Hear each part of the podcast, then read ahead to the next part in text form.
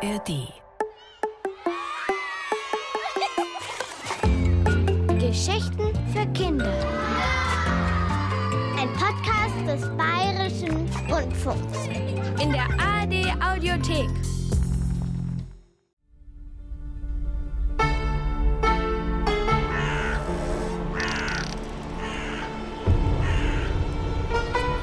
Didi an Moni. Bitte kommen. Didi lässt die Sprechtaste des Walkie-Talkies los und lauscht. Hier, Moni. Bin auf Position. Siehst du den Schurken? Kommen.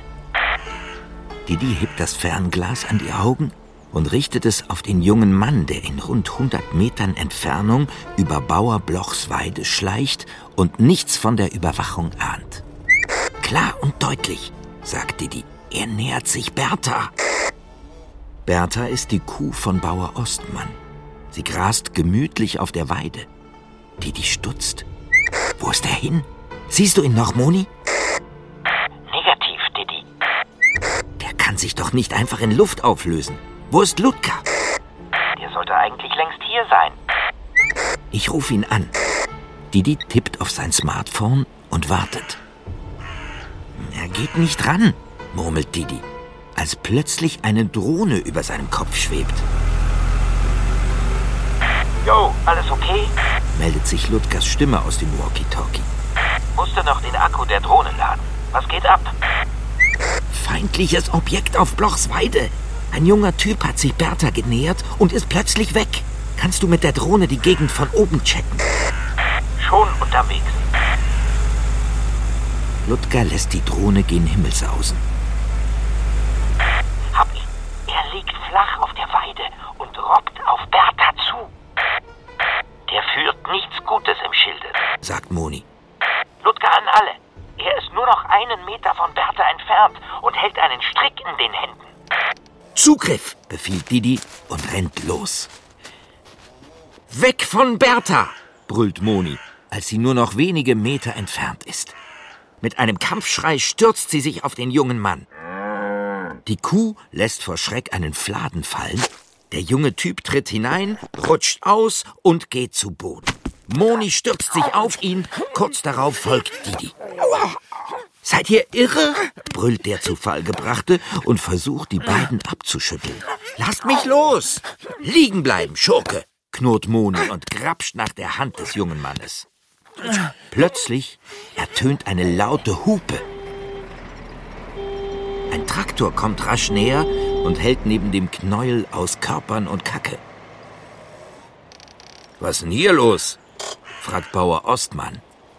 Wir haben einen Tiermörder gefangen, sagt Moni und biegt ihm einen Finger um. Aua! jault er vor Schmerzen auf. Loslassen, befiehlt Ostmann. Aber er wollte Bertha erdrosseln, sagt Moni. Wollte er nicht, widerspricht Ostmann. Er wollte sie bloß holen, weil ich es ihm gesagt habe. Sie haben es ihm gesagt? fragt Didi ungläubig. Warum? Weil er mein Neffe Norbert ist und mir bei der Arbeit hilft, antwortet Ostmann. Und jetzt runter von ihm. Die beiden lassen von dem jungen Mann ab.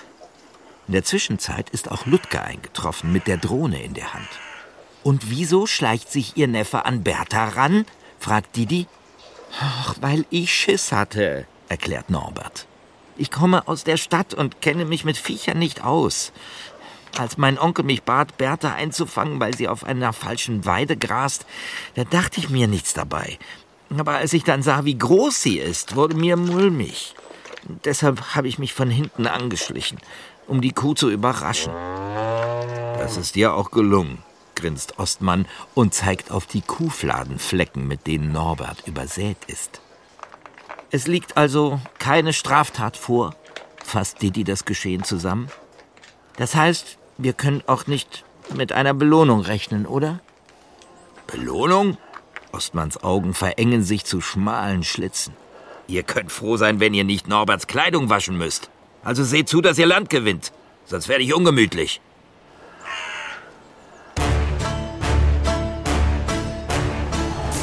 Das Flüstern der Wälder von Christian Geilus. Gelesen von Stefan Merki.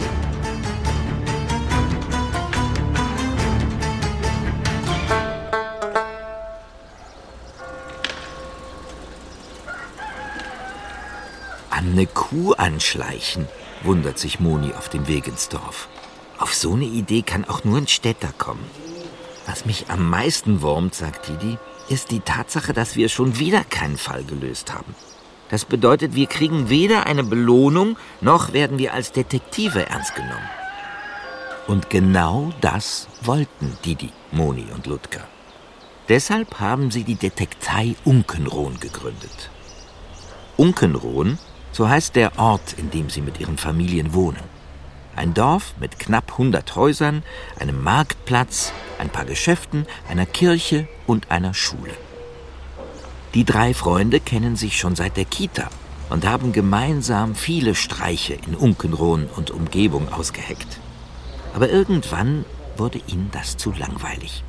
Deshalb haben sie vor einigen Wochen beschlossen, ein Detektivbüro aufzumachen, um Kriminalfälle zu lösen.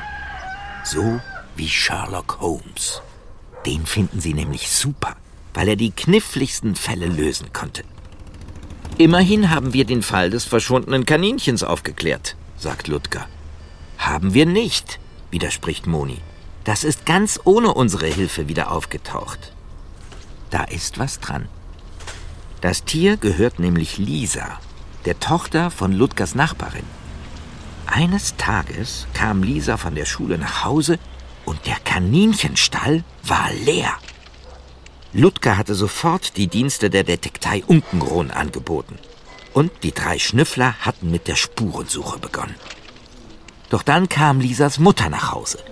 Mit dem Kaninchen auf dem Arm. Sie war mit ihm beim Tierarzt gewesen und hatte das ihrer Tochter auch gesagt. Lisa hatte es nur vergessen. Mehr ist bisher nicht drin gewesen. Und obwohl sich die drei Nachwuchsdetektive nach Kräften bemühten, einen echten Fall zu bekommen, fanden sie keinen. In Unkenrohn und Umgebung ist halt einfach nichts los. Vielleicht sollten wir das Detektivbüro schließen und stattdessen was anderes anbieten, überlegt Ludger.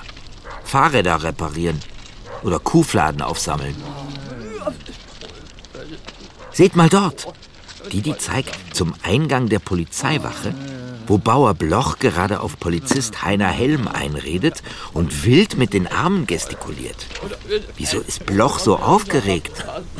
Wahrscheinlich ist ihm eine Ziege abgehauen, vermutet Moni. Oder jemand hat blöde Sprüche auf seine Scheune gesprüht. Das ist deine Antwort? brüllt Bloch und funkelt den Polizisten böse an. Dann dreht er sich um, stapft zu seinem Traktor und fährt davon. Die drei Nachwuchsdetektive sprinten zu Helm. Was war denn los? fragt Didi. Bauer Bloch war ja total aufgeregt. Ach, ich vermute, er hat zu viele verrückte Filme gesehen, seufzt der Polizist. Anders kann ich mir den Unsinn, den er erzählt hat, nicht erklären. Was denn für Unsinn? fragt Moni. Heiner Helm winkt ab. Bloch meint, jemand hätte seine Weihnachtstannen gestohlen. Tausend Stück. Und wieso halten Sie das für Quatsch? fragt Ludger. Weil die Tannen mit Stumpf und Stiel verschwunden sind, sagt Helm. Komplett mit Wurzeln und allem. Das geht ja nur, wenn man sie ausgräbt. Aber wer gräbt denn bitte schön tausend Tannen aus? In einer Nacht und auch noch ohne Grund. Denn die Tannen waren als Weihnachtsbäume gedacht. Und die kann man auch ohne Wurzel verkaufen. Sie wollen der Sache also nicht nachgehen? erkundigt sich Didi interessiert. Der Polizist schüttelt den Kopf. Wie gesagt, ich vermute, Bloch hat sich da was zusammengesponnen und die Tannen einfach übersehen. Ich schätze, die stehen genau da, wo sie auch gestern noch standen. Das habe ich auch zu Bloch gesagt. Daraufhin hat er sich umgedreht und ist abgezischt.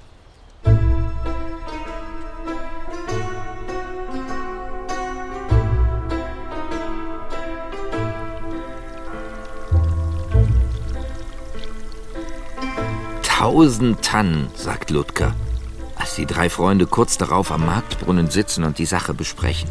Ich glaube, mein Schwein pfeift. Und wenn es doch stimmt? fragt Didi. Du hast die Polizei gehört, sagt Moni. Niemand schafft das über Nacht. Mit genug Leuten schon, sagt Didi. Aber niemand hat so viele Leute, sagt Ludger und schöpft eine Handvoll Wasser aus dem Brunnen. Jedenfalls nicht hier in der Gegend. Er beginnt das Wasser mit der Zunge aufzuschlabbern. Muss ja auch niemand von hier gewesen sein, gibt Didi zu bedenken. Wer denn sonst? fragt Moni und wirft Ludger einen bösen Blick zu. Muss das sein? Diese Schlabberei ist echt widerlich. Hunde machen das auch so, rechtfertigt sich Ludger. Und ich versetze mich gerne mal in andere Lebewesen hinein. Moni schüttelt den Kopf. Eine große Firma hätte die notwendige Anzahl von Mitarbeitern, überlegt Didi laut.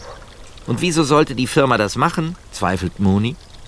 Um die Konkurrenz auszuschalten. In ein paar Wochen ist Weihnachten. Da werden Millionen Tannenbäume verkauft.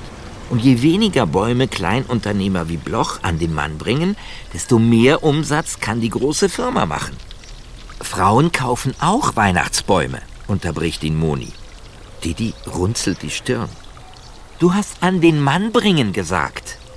Frauen sind mitgemeint. Hab ich nicht gehört. Aber wieso mit Wurzeln? mischt sich Ludger ein. Ausgraben dauert doch länger als absägen. Finden wir es heraus, sagt Didi.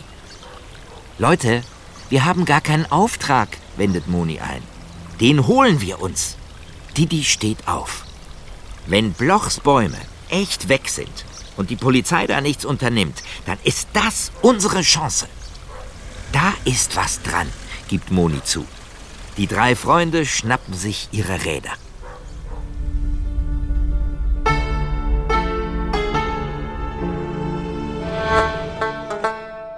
Bauer Bloch kann sich auch vorstellen, dass eine große Firma hinter dem Diebstahl seiner Tannen stecken könnte. Allerdings glaubt er nicht, dass ausgerechnet drei Kids aus Unkenrohn die Tat aufklären können. Aber Didi argumentiert, das sei ja gerade ihr Vorteil, weil niemand vermute, dass sich hinter drei harmlosen Kindern in Wirklichkeit ausgefuchste Detektive verbergen. Außerdem seien sie eine recht schlagkräftige Truppe, meint Moni. Und Ludger ergänzt, dass sie auch deshalb besonders gut für den Job geeignet seien, weil sie sich richtig gut in andere Lebewesen hineinversetzen könnten und außerdem wüssten, wie Bosse großer Firmen ticken. Bauer Bloch lässt sich schließlich auf den Auftrag ein, weil, wie er seufzend feststellt, die Polizei ja offensichtlich nicht tätig wird. Er bietet den Detektiven zehn Euro für die Lösung des Falls. Didi fordert einen Euro pro Tanne, also tausend. Nach kurzem Feilschen einigen sie sich auf 100 Euro und besiegeln die Vereinbarung per Handschlag. Gleich darauf beginnt das Trio mit den Ermittlungen am Ort des Geschehens, einem Fußballfeld großen Stück Land, wo einen Tag vorher noch tausend Tannen standen. Sieht wie frisch gepflügt aus, stellt Didi fest und macht Fotos mit seinem Smartphone. Unterdessen untersucht Moni den Boden. Hier sind weder Wurzel noch Nadelreste. Die Diebe müssen die Tannen also nicht nur äußerst vorsichtig ausgegraben, sondern auch sehr behutsam transportiert haben. Didi begutachtet die Straße neben dem Feld. Ich sehe keine Reifenspuren. Wie haben die Diebe die vielen Bäume weggeschafft? Ich check das mal aus der Luft, sagt Ludger und lässt seine Drohne steigen. Auf dem Monitor sind Schleifspuren zu sehen. Als wären die Tannen über das Feld gezogen worden. Aber schaut mal, 50 Meter vor dem Nordwald enden die Spuren plötzlich. Aber wo sind die Bäume hin? fragt Moni. Sie können sich ja schlecht in Luft aufgelöst haben. Didi zuckt mit den Achseln. Keine Ahnung. Hier kommen wir nicht weiter. Ich schlage vor, wir checken mögliche Täter. Und die wären, will Moni wissen? Baumärkte zum Beispiel. Die verkaufen Weihnachtsbäume. Wir haben zwar erst Anfang November, das ist eigentlich noch zu früh für den Verkauf. Aber falls ein Baumarkt jetzt schon welche anbietet, haben wir mit großer Wahrscheinlichkeit den Dieb von Blochs Tannenbäumen.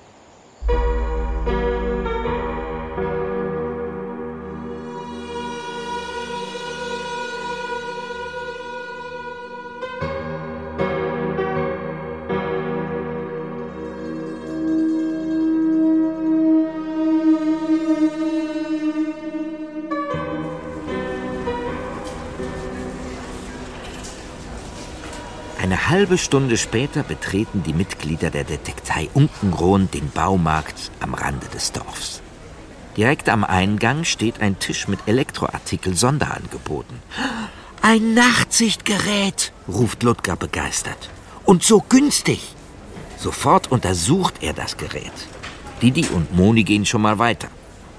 Da hinten ist ein Verkäufer, sagt Moni und zeigt in einen der Gänge. Sie und Didi gehen zu ihm. Der Verkäufer ist gerade damit beschäftigt, Klobürsten in ein Regal zu sortieren. Wir suchen Tannenbäume, sagt Didi, mit Wurzelwerk. Die gibt's erst in zwei Wochen, sagt der Verkäufer. Sie haben doch bestimmt welche auf Lager, sagt Moni. Der Verkäufer wirkt irritiert. Wir haben noch keine Weihnachten. Wir brauchen aber einen, unterbricht ihn Moni. Dringend. Wir zahlen auch den doppelten Preis. Kann ich helfen? fragt eine Stimme. Didi und Moni drehen sich um. Ein Mann im weißen Kittel steht hinter ihnen. Herr Schmitz, Filialleiter, ist auf dem Schild an seiner Brust zu lesen. Gut, dass Sie kommen, sagt Moni. Wir brauchen dringend Tannenbäume für unser Schulfest morgen. Die können Sie doch besorgen, oder? Herr Schmitz verzieht keine Miene. Und wie viele Bäume wären das? Tausend Stück, sagt Moni. Mit Wurzeln. Geht das klar bis, sagen wir, morgen früh um acht?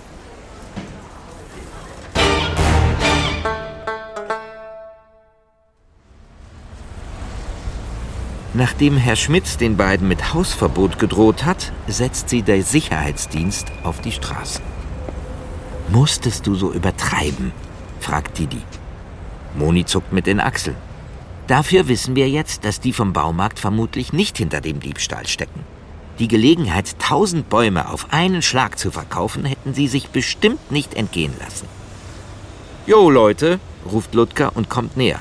Stolz zeigt er seinen Freunden das Nachtsichtgerät. Das Ding klemm ich an meine Drohne. Dann kann ich auch nachts fliegen. Wollte schon immer mal wissen, wie man sich als Fledermaus fühlt. Das ist so krass, Leute. Den Rest des Tages überprüft das Trio Blumenläden, Discounter und andere Geschäfte, die in den Jahren zuvor Weihnachtsbäume verkauft haben. Aber noch bietet keiner welche an. Auch im Internet werden sie nicht fündig. Unter einem Vorwand gelingt es Moni sogar, einen Blick in das Lager eines Händlers zu werfen. Aber von Tannenbäumen keine Spur. Ergebnislos verabschiedet sich das Detektivteam um am nächsten Tag die Ermittlungen fortzusetzen. Doch als Didi abends im Bett die Fotos auf seinem Smartphone durchgeht, entdeckt er plötzlich etwas. Das darf doch nicht wahr sein.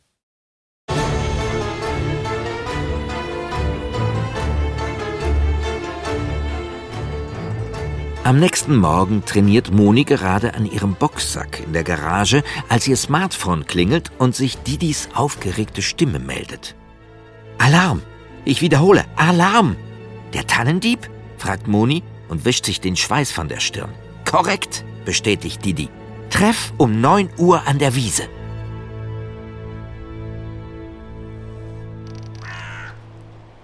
Ich habe gestern das Feld fotografiert, auf dem die Tannen standen, erklärt Didi, als sie sich um 9 Uhr am Tatort treffen. Auf einem Bild ist der angrenzende Nordwald zu sehen. Er zeigt zum Forstrand in rund 100 Metern Entfernung. Irgendetwas daran kam mir komisch vor. Deshalb habe ich das Foto größer gezogen. Und dann das hier entdeckt. Didi zeigt ihnen die Aufnahme. Ludger runzelt die Stirn. Hm, an dieser Stelle stehen die Bäume etwas schräg und bilden eine sanfte Schneise. Er hebt den Blick. Und was bedeutet das? Dort wurden Blochs Tannen in den Wald geschleppt, behauptet Didi. Und dabei wurden andere Bäume zur Seite gedrückt. Aber wir haben doch die Gegend um das Feld via Drohne gecheckt, gibt Moni zu bedenken. Und die Schleifspuren enden 50 Meter vor dem Nordwald. Weil die Diebe sie verwischt haben, sagt Didi damit niemand auf die Idee kommt, dass sie mit den Tannen in den Wald verduftet sind. Echt clever. Ludger ist beeindruckt. Im Wald versteckte Bäume fallen nicht auf. Wir müssen also nur der Schneise folgen, folgert Moni. Und zwar mit Ludgers Drohne, fügt Didi hinzu. Das sieht man aus der Luft viel besser als vor Ort. Wir suchen die Tannen und wenn wir sie gefunden haben, haben wir auch bald die Täter und schlagen zu. Kurz darauf surrt die Drohne los. Sieht wirklich so aus, als wären die Bäume dort zur Seite gedrückt worden. Ludger blickt auf den Monitor der Fernbedienung. Aber wenn die Diebe mit Sattelschleppern oder anderem schweren Gerät durch den Wald gefahren wären, wären die Bäume an dieser Stelle platt, sagt Moni nachdenklich. Und schweres Gerät müssen sie gehabt haben, ist sich Didi sicher. Wie hätten sie sonst tausend Tannen durch den dichten Wald befördern können? Stopp mal! Moni zeigt auf den Monitor. Da ist was. Im selben Augenblick wird das Bild schwarz. Oh nein, bitte nicht! Ludger bedient hektisch die Regler der Fernbedienung. Die Drohne ist zu weit entfernt. Der Funkkontakt ist abgebrochen. Wir holen sie, ruft Didi. Ach, die hängt jetzt bestimmt in irgendeinem Baum, sagt Ludger. Hunderte Meter entfernt. Die finden wir nie. Müsste die Fernbedienung nicht wieder Kontakt bekommen, wenn wir der Drohne näher kommen? Fragt Moni. Ach, theoretisch schon. Ludger drückt weiter an der Fernbedienung herum. Aber was nützt uns das, wenn sie in der Krone eines 30 Meter hohen Baums festhängt? Dann hole ich sie runter, sagt Moni. Höher macht mir nichts aus. Außerdem, ihr Blick wird ernst. Kurz bevor der Kontakt abgebrochen ist, habe ich etwas Beunruhigendes auf dem Monitor gesehen. Was denn? fragt Didi. Tote Tiere, sagt Moni. Alle auf einem Haufen.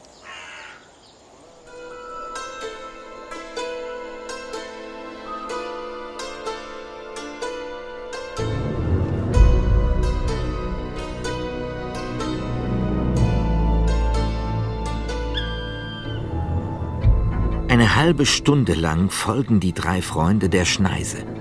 Dann meldet Ludgers Fernbedienung ein Signal.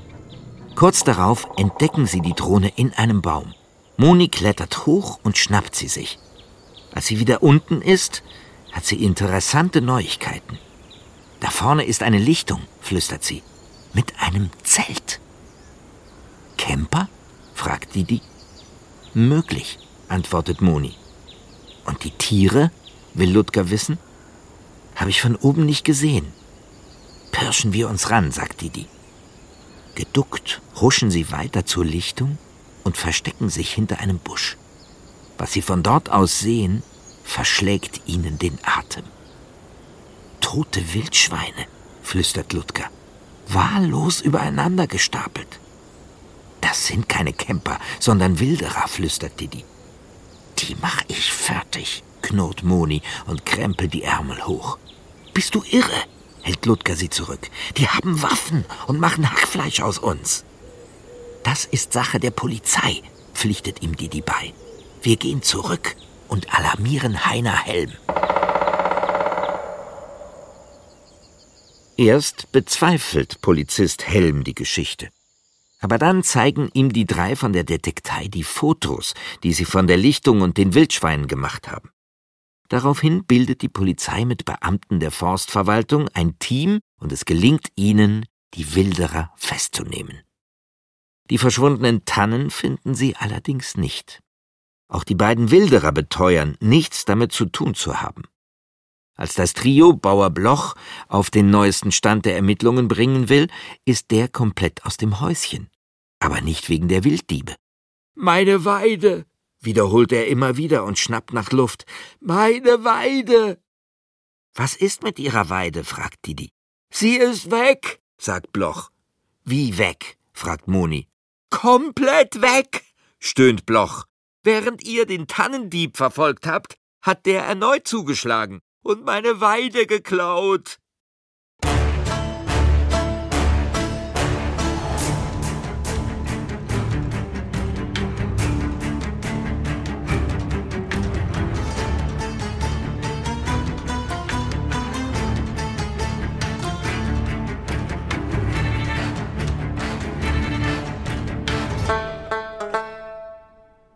Ich fasse zusammen, sagt Didi zu seinen beiden Mitstreitern. Vorgestern Nacht wurden Bauer Bloch tausend Tannenbäume samt Wurzelballen gestohlen. Die Spur führt zu einer Lichtung in den Nordwald, auf der zwei Wilderer ihr Lager aufgeschlagen hatten. Sie behaupten, nichts mit dem Diebstahl der Tannen zu tun zu haben. Während die Polizei sie festnimmt, verschwindet Blochs Weide. Daraus ergeben sich folgende Fragen. Wer steckt dahinter? Wieso klaut jemand eine Weide? Und wie hat er das gemacht? Einen Tannenbaum auszugraben und mitzunehmen, kann ich mir ja noch vorstellen. Aber eine Weide von der Größe eines Fußballfelds abzutragen, sodass nur noch eine Grube Erde zurückbleibt, da komme ich nicht mehr mit. Didi und seine Freunde Moni und Ludger haben vor einigen Wochen die Detektei Unkenrohn gegründet. Hauptsächlich, weil ihnen das Dorfleben zu langweilig geworden war. Aber außer einem verschwundenen Kaninchen, das gar nicht verschwunden war, hatten sie bislang in keinem Fall ermittelt. Das änderte sich schlagartig, als Bauer Blochs Tannenbäume spurlos verschwanden, gefolgt von seiner Weide. Zumal sich der Dieb ganz einfach eine anlegen kann, findet Moni. Samen kaufen, ausstreuen, fertig. Aber das scheint ihn nicht zu interessieren, murmelt Ludger vor sich hin. Er will eine ganz bestimmte Weide, nämlich die von Bauer Bloch. Warum? Vielleicht will er sich an uns rächen, überlegt Moni. Es handelt sich ja um die Weide, auf der wir Ostmanns Neffen für einen Kuhdieb gehalten haben. Immerhin haben wir uns auf ihn gestürzt, ihm den Finger umgebogen und ihn in den Mist geworfen. Wenn das kein Grund ist, sauer zu sein? Wäre möglich, stimmt Didi zu. Aber warum rächt sich Norbert nicht direkt an uns, indem er uns zum Beispiel mit Kuhfladen bewirft? Weil er Schiss hat, sagt Moni. Der Typ ist zwar älter als ich, aber ich bin stärker. Wenn er sich offen mit mir anlegt, riskiert er ein blaues Auge. Deshalb rächt er sich heimlich. Indem er die Weide klaut und uns damit um die Belohnung bringt, die uns Bauer Bloch versprochen hat, fügt Ludger hinzu. Okay. Aber falls Norbert wirklich hinter dem Weidenklau steckt, hat er dann auch die Tannen gestohlen? fragt Didi. Das ist schließlich vor der Sache mit Bertha passiert. Fragen wir ihn, sagt Moni.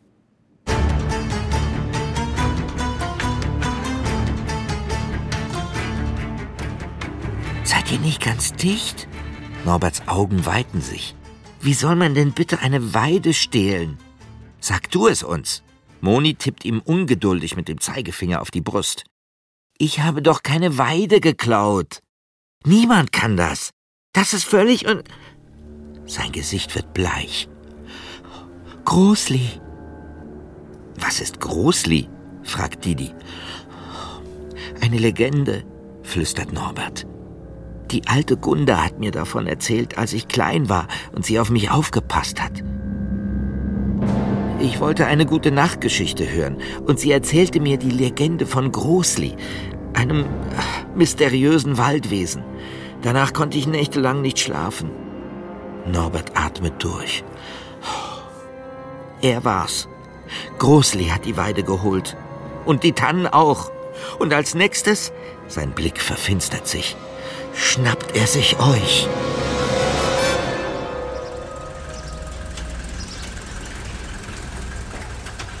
Weil aus Norbert nicht mehr herauszubekommen war, machen sich die drei Freunde vom Detektivbüro Unkenrohn auf den Weg zur alten Gunda. Sie bewohnt eine stillgelegte Mühle am Dorfrand und ernährt sich von dem, was sie in ihrem kleinen Garten anbaut. Gunda soll schon hundert Jahre alt sein, erzählt Moni unterwegs. Sieht man ihr nicht an, meint Ludger. Ich finde, sie sieht höchstens aus wie 98. Sie erreichen die Eingangstür. Die die klingelt. Nichts passiert. Ist vielleicht kaputt, sagt Ludger. Oder sie ist nicht zu Hause. Ehrlich gesagt halte ich das großlige Quatsche eh für Quark. Ein mysteriöses Waldwesen, das Weiden klaut. Mal ehrlich, hat das Viech nichts Besseres zu tun? Er dreht sich um. Ah, Großli will mich fressen! Und starrt in die grässliche Fratze eines schaurigen Monsters. Großli frisst keine Menschen, knurrt das Monster und nimmt die Maske ab. Zum Vorschein kommt Gunda. Oh Mann, haben Sie uns erschreckt, sagt Ludger erleichtert. Wieso schleichen Sie sich an? Fragt Moni und tragen eine Halloween-Maske. Die schützt gegen das Licht, erklärt Gunda. Ich habe meinen Sonnenhut verlegt und hatte nur die Maske zur Hand. Mit langen, sehnigen Fingern zieht sie einen Schlüssel aus der Tasche. Außerdem schleiche ich mich nicht an. Ihr wart nur unaufmerksam und habt mich nicht kommen hören. Ihr solltet vorsichtiger sein.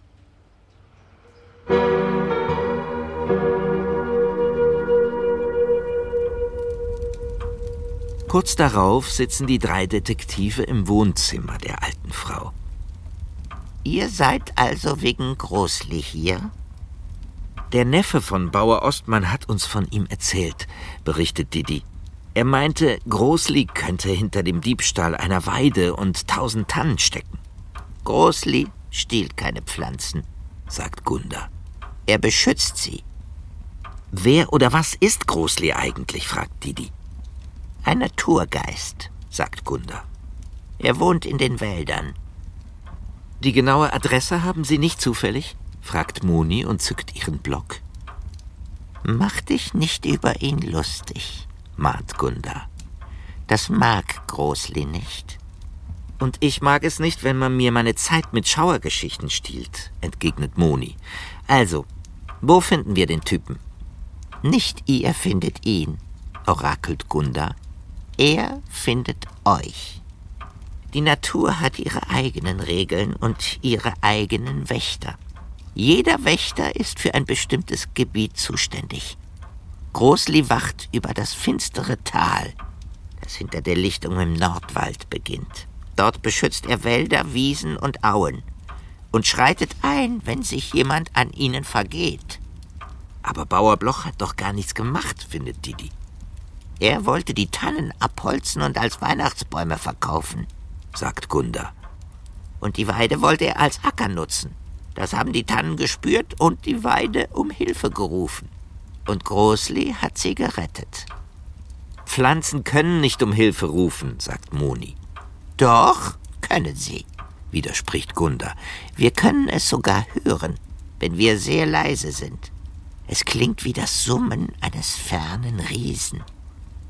Und wohin hat Großli die Pflanzen gebracht? fragt Ludger. Er hat sie nicht geholt, sagt Gunda, sondern ihnen mit dem Summen den Weg gewiesen.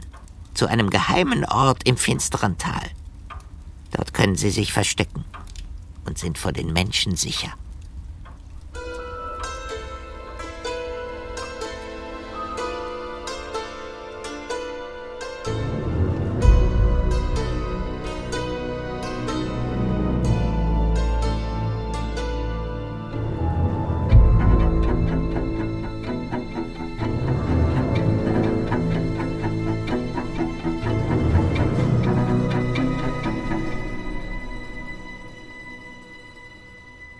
Ihr, da ist was dran?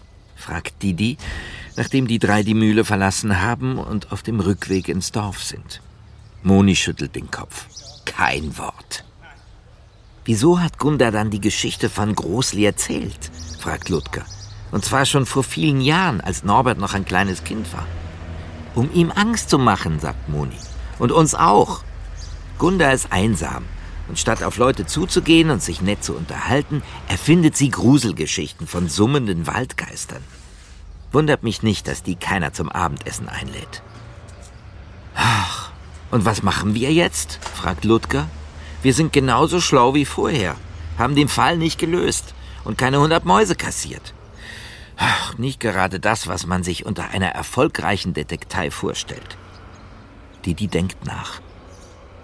Unsere einzige Chance ist es, den Dieb auf frischer Tat zu ertappen. Falls er noch mal zuschlägt, sagt Moni. Er war schon zweimal aktiv, gibt Didi zu bedenken. Erst die Tannen, dann die Weide. Wäre ja möglich, dass er sich heute Nacht, was weiß ich, Hecken holt. Fichten, Birken oder Eschen. Selbst wenn er das tun sollte, hilft es uns nicht weiter. Moni bleibt skeptisch. Denn nachts ist es dunkel, da können wir nichts sehen. Wir nicht, aber Droni. Ich habe doch im Baumarkt ein Nachtsichtgerät gekauft. Das montiere ich an die Drohnenkamera. Damit können wir auch nachts sehen. Und haben sogar ein ziemlich großes Gebiet im Blick. Didi strahlt. Du bist genial, Ludger. Heute Nacht legen wir uns auf die Lauer. Und wenn der Dieb zuschlägt, schnappen wir ihn uns.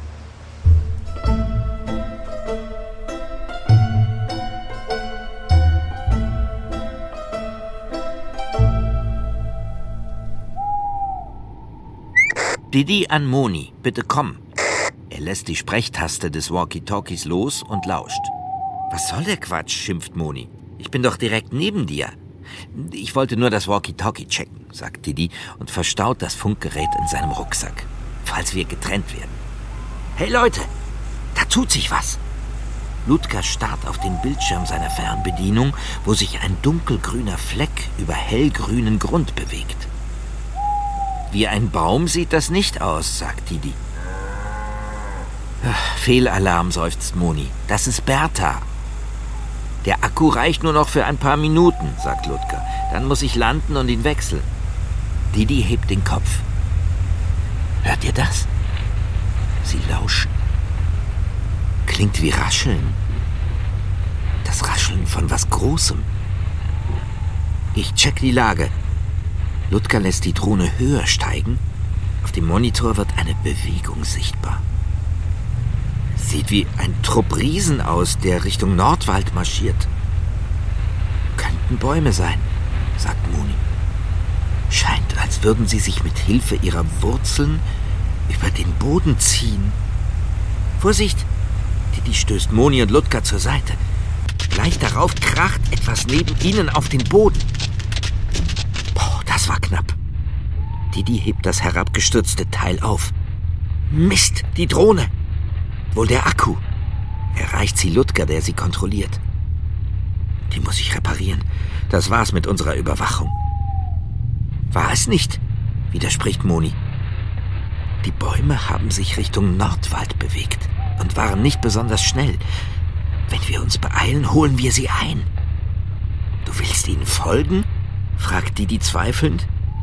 In den Wald hinein? Mitten in der Nacht? Es ist die Gelegenheit, auf die wir gewartet haben, sagt Moni. Unsere Chance auf Geld und Ruhm. Und, und was ist mit Großli? Ludgers Stimme klingt ziemlich dünn. Ich habe keinen Waldgeist gesehen, erwidert Moni. Bloß ein paar Bäume, die sich scheinbar von allein bewegen. Und nicht einmal das glaube ich. Ich bin sicher, da steckt ein Trick dahinter. Offenbar will uns jemand verschaukeln.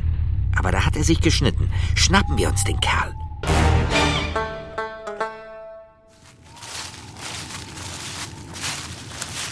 Mit Taschenlampen in der Hand folgen die drei Detektive den Bäumen in den Nordwald. Wisst ihr eigentlich, wieso das finstere Tal so heißt? fragt Ludger. Vermutlich, weil es selbst tagsüber total düster ist, meint Moni. Ludger schüttelt den Kopf. Mit finster sind nicht die Lichtverhältnisse gemeint, sondern das, was man sich über das Tal erzählt. Da verschwinden spurlos Menschen. Tiere meiden das Tal. Und ein Hubschrauberpilot hat von einem seltsamen Schimmern berichtet, das er zwischen den wogenden Wipfeln der Bäume gesehen haben will. Schauermärchen, winkt Moni ab. Nur ausgedacht, um Leute fernzuhalten. Aber warum? Fragt Didi. Was ist dort, vor dem man die Menschen schützen will? Seid mal still, unterbricht ihn Moni. Sie bleiben stehen und lauschen. Ein durchgehender Ton, der an das Rauschen von Wellen erinnert. Das könnte das Summen sein, von dem Gunda berichtet hat. Großli singt, murmelt Ludger. Gehen wir weiter, sagt Moni.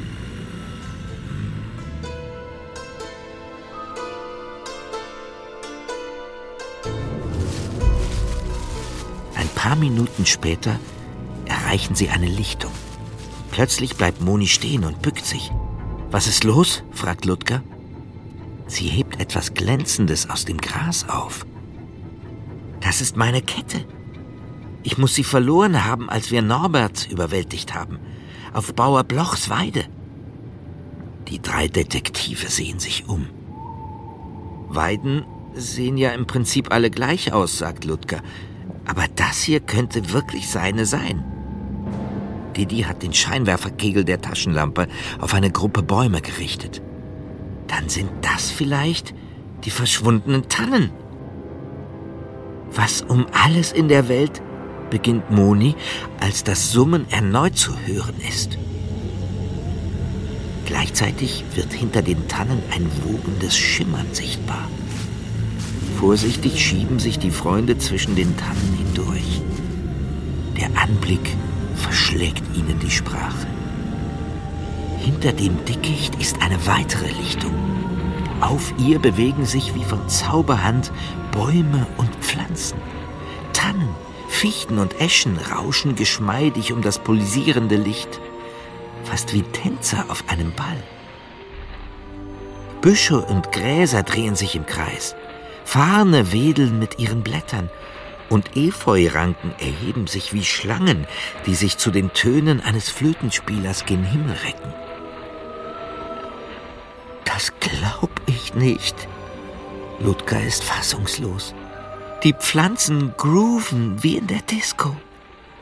Und von mechanischen Hilfen ist nichts zu sehen, fügt Moni hinzu. Da steckt kein Trick dahinter. Das Grünzeug lebt. Gunda hatte recht, sagt Didi, der fasziniert auf das Schauspiel blickt. Tannen und Weide sind wirklich aus eigener Kraft ins finstere Tal gewandert. Plötzlich beenden Pflanzen und Bäume ihren Tanz und ziehen sich an die Ränder der Lichtung zurück. Einen Augenblick lang ist es totenstill. Dann ertönt ein ächzendes und schnaufendes Geräusch, als würde sich ein Riese durch den Wald schleppen. Gruselig, flüstert Ludger. Einige Bäume werden zur Seite gedrückt und bilden eine Schneise, durch die sich eine mächtige Eiche mit Hilfe ihrer Wurzeln auf die Lichtung schleppt. Neben dem schimmernden Licht verharrt sie und bewegt ihre Äste im seichten Wind. Das Summen verstummt und eine tiefe Stimme dröhnt über die Lichtung. Wurzelvolk, Blattgrün, Rindengewächse. Ich habe diese außergewöhnliche Versammlung einberufen, um etwas Ernstes mit euch zu besprechen. Ein Problem, auf das wir reagieren müssen, wenn wir überleben wollen. Die Eiche spricht, flüstert Moni. Das Problem hat einen Namen. Fährt die Stimme fort. Mensch.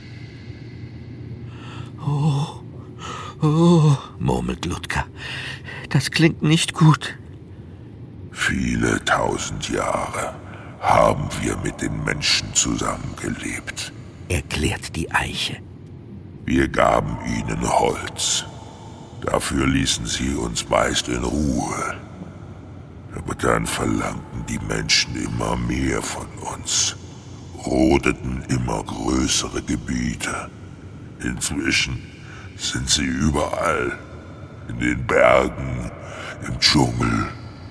Nirgendwo ist man vor ihnen sicher. Die Stimme der alten Eiche bebt vor Empörung.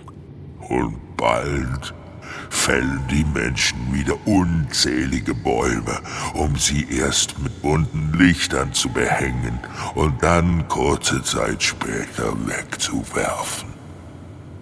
Aus Richtung der Tannen kommt ein tiefes Seufzen. Sie machen Wiesen zu Weiden und lassen ihre Tiere auf ihnen herumtrampeln. Blochs Weide wimmert. Doch selbst das genügt den Menschen nicht. Durch das finstere Tal soll eine riesige Straße gebaut werden. Als Zufahrt für ein neues Wohngebiet irgendwo im Norden. Damit ist unser letztes Rückzugsgebiet in dieser Gegend bedroht. Das muss verhindert werden. Die Frage ist nur, wie? Didi? Moni und Ludger wechseln einen Blick. Sie haben von der Autobahn gehört. Wir locken die Menschen in die Wälder und verwirren sie, bis sie die Orientierung verlieren und verhungern, schlägt eine Birke vor. Wir schnappen die Menschen und fesseln sie an Bäume, zischt eine Efeuranke. Wir lassen unsere Äste auf ihre Köpfe fallen, brummt eine Kastanie. Ich verstehe eure Wut, sagt die Eiche. Aber gibt es keine andere Möglichkeit, als den Menschen Schaden zuzufügen? Ist doch nicht unser Problem, ruft eine Fichte. Die Menschen nehmen ja auch keine Rücksicht auf uns. Aber unsere Vorgehensweise wird zu Gegenmaßnahmen führen, mahnt die Eiche. Streit ist die Folge. Vielleicht sogar Krieg. Für den nicht wir verantwortlich sind, murrt eine Buche. Wir haben nicht damit angefangen. Es waren die Menschen. Sie sind böse. Sind wir nicht? ruft Moni und tritt auf die Lichtung.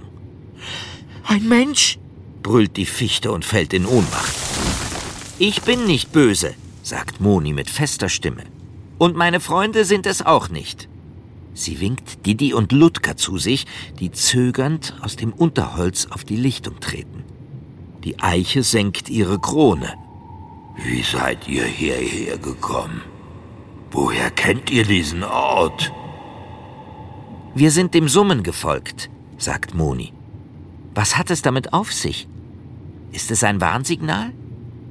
Es handelt sich um eine uralte Technik, der wir Pflanzen uns über weite Strecken verständigen können, erklärt die Eiche. Wir weisen damit bedrohten Arten den Weg. Es stammt also nicht von einem Waldgeist namens Großli? fragt Ludger. Hier gibt es keine Geister. Die Eiche zeigt mit ihren Ästen auf die anderen Bäume. Nur Pflanzen. Wir haben uns ins finstere Tal zurückgezogen, um uns vor den Menschen zu verstecken. Aber nun habt ihr uns gefunden und es wird nicht mehr lange dauern, bis weitere von eurer Sorte hier auftauchen werden. Richtig, sagt Moni. Es gibt Pläne, eine Autobahn durch das Tal zu bauen und dafür viele Bäume abzuholzen. Ich habe es gewusst, schluchzt eine Trauerweide. Damit ist unser Ende besiegelt, stellt die Eiche traurig fest. Ist es nicht, widerspricht Moni. Denn wie gesagt, Menschen an sich sind nicht böse. Manche haben nur manchmal dumme Ideen. Aber die kann man ihnen austreiben, durch bessere Ideen. Und was wäre eine solche Idee? Das müssen wir uns noch überlegen, gibt Moni zu. Ich mach doch keine gemeinsame Sache mit Menschen, schimpft ein Ahorn. Dann werdet ihr gerodet, entgegnet Moni. Ich hätte nie gedacht, mich mal vernünftig mit Menschen zu unterhalten, sagt die alte Eiche. Doch genau das tue ich gerade. Also sollten wir über unseren Schatten springen und versuchen, das Tal zu retten. Nach kurzer Beratung stimmen die übrigen Bäume und Pflanzen zu. Didi, Moni und Ludger setzen sich im Schneidersitz hin Büsche und Bäume rücken näher und beugen sich herab. Dann beginnen sie zu reden. Die ganze Nacht lang. Und als sich die Sonne am nächsten Morgen über die Wipfel erhebt, gibt es einen Plan.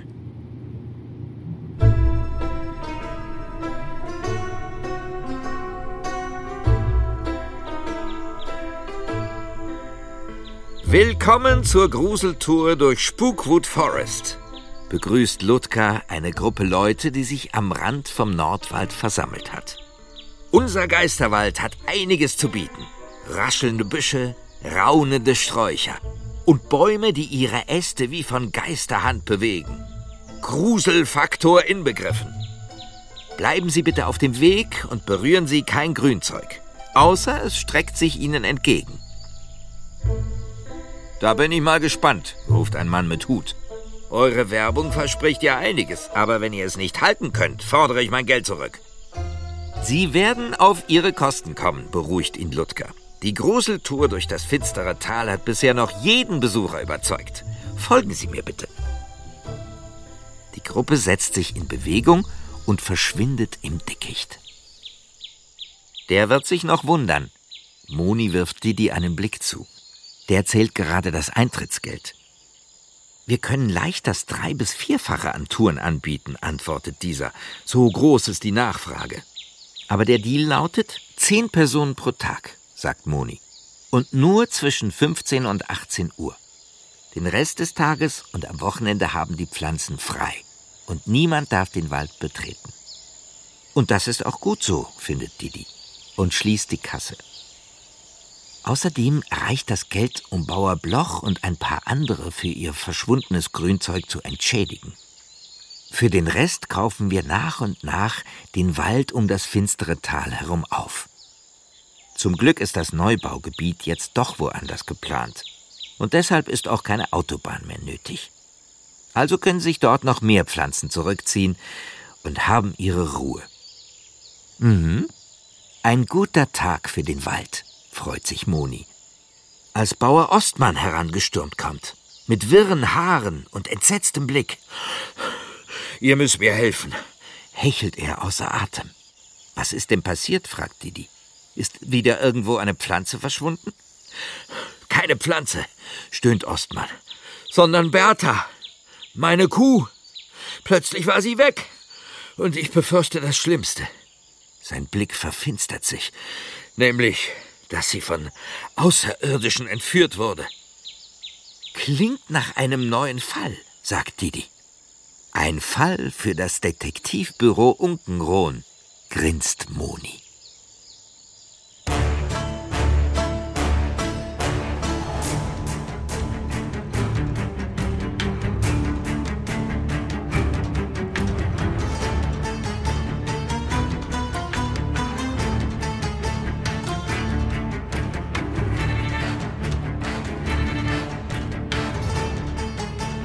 Das war Das Flüstern der Wälder von Christian Geilus.